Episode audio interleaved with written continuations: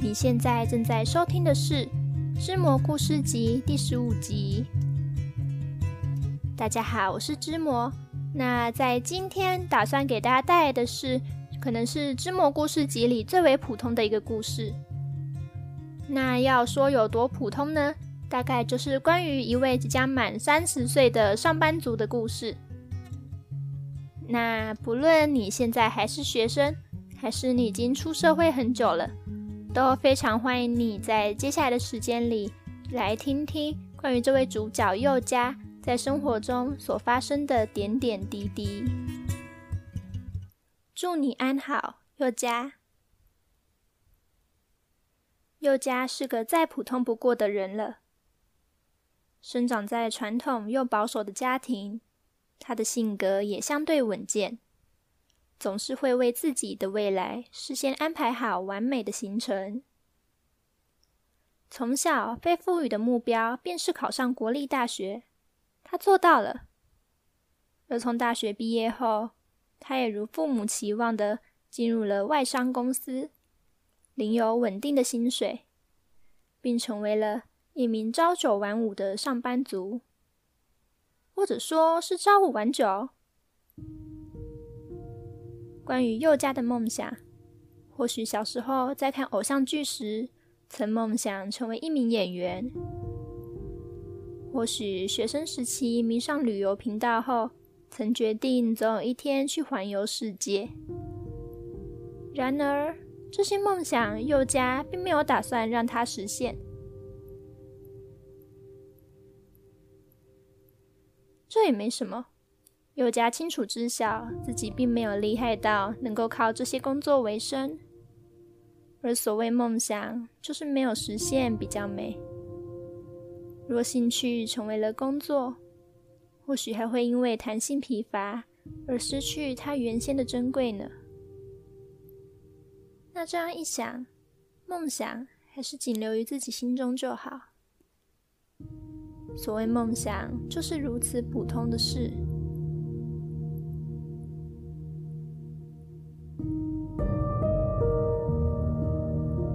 家的感情，可能学生时期谈过几次恋爱吧。出社会后进入职场，几乎没有与异性接触的机会，顶多就是难得回老家时，被双亲嚷嚷着何时去结婚比较麻烦而已。宥嘉是个聪明的人，老早就为自己打好保险牌了。隔壁邻居那个从小认识、自己不算喜欢却也不讨厌的大哥，是个成天与电脑相处的工程师。两人约好，如果宥嘉三十岁时都还没找到对象，索性就结婚吧。毕竟婚姻比起爱情更看重相处的适性。而法律又为配偶关系订定了多项好处，何不结婚呢？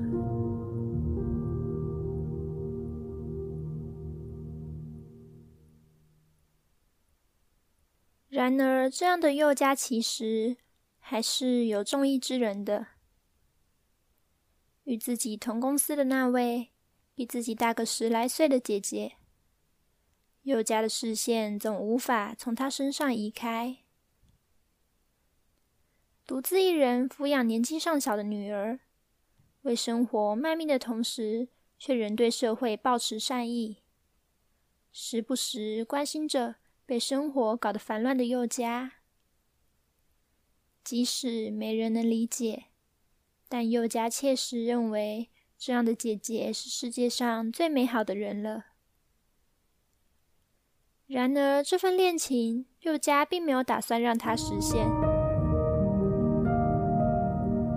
这也没什么，宥嘉的爱是淡然而隽永的，并没有强烈到让他愿意冒着被断绝关系的风险向父母出柜，深刻到让他甘愿为之与世界为敌。现实的爱从来不是刻骨铭心，也不是轰轰烈烈的。所谓爱情，就是如此普通的事。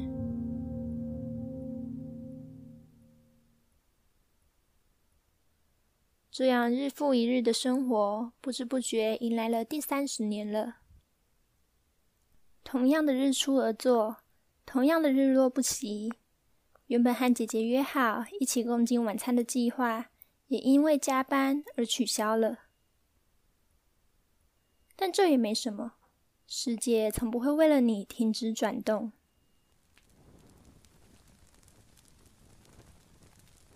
然而，当明月高挂，带着疲倦不已的身心，终于回到租屋处时，却被眼前的景象给吓住了。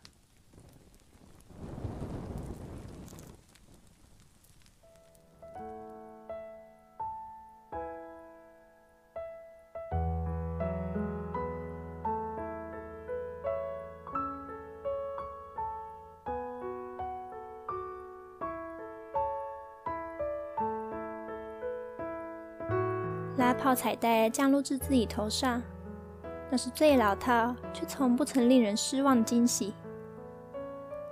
隔壁的邻居大哥、自己憧憬的姐姐以及姐姐的女儿，这有些奇妙的组合，居然聚在一起为他庆生。虽然里头还是没有他的父母，但也无所谓了。天知道，他们为了这场惊喜。秘密计划了多久？姐姐为自己不小心做的太大的生日蛋糕切片，而她的女儿则在一旁吵着要帮忙。看着母女俩斗嘴的样子，宥嘉不禁笑了出来。哥哥将自己准备好的礼物递给宥嘉，宥嘉谨慎的拆开来看。是一枚尾戒，宥嘉深知那是什么意思。他惊讶地看向哥哥，然而哥哥仅是小心翼翼地为宥嘉的左小指套上了尾戒。他们俩相视而笑。宥嘉还是决定不结婚了。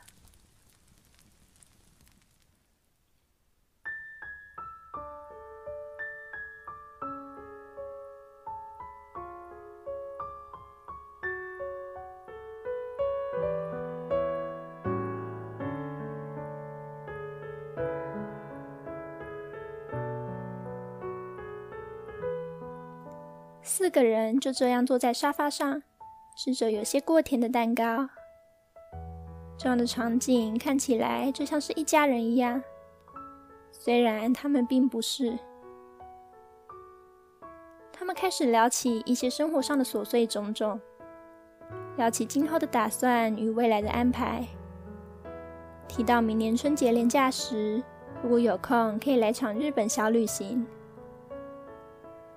宥嘉心想，或许自己从来不需要轰轰烈烈，也不需要多精彩的人生，因为与自己重视之人所相系的每一天，便是那样的珍贵而美好。这就是普通，这就是生活。此刻的宥嘉觉得自己肯定是世界上最幸福的人了。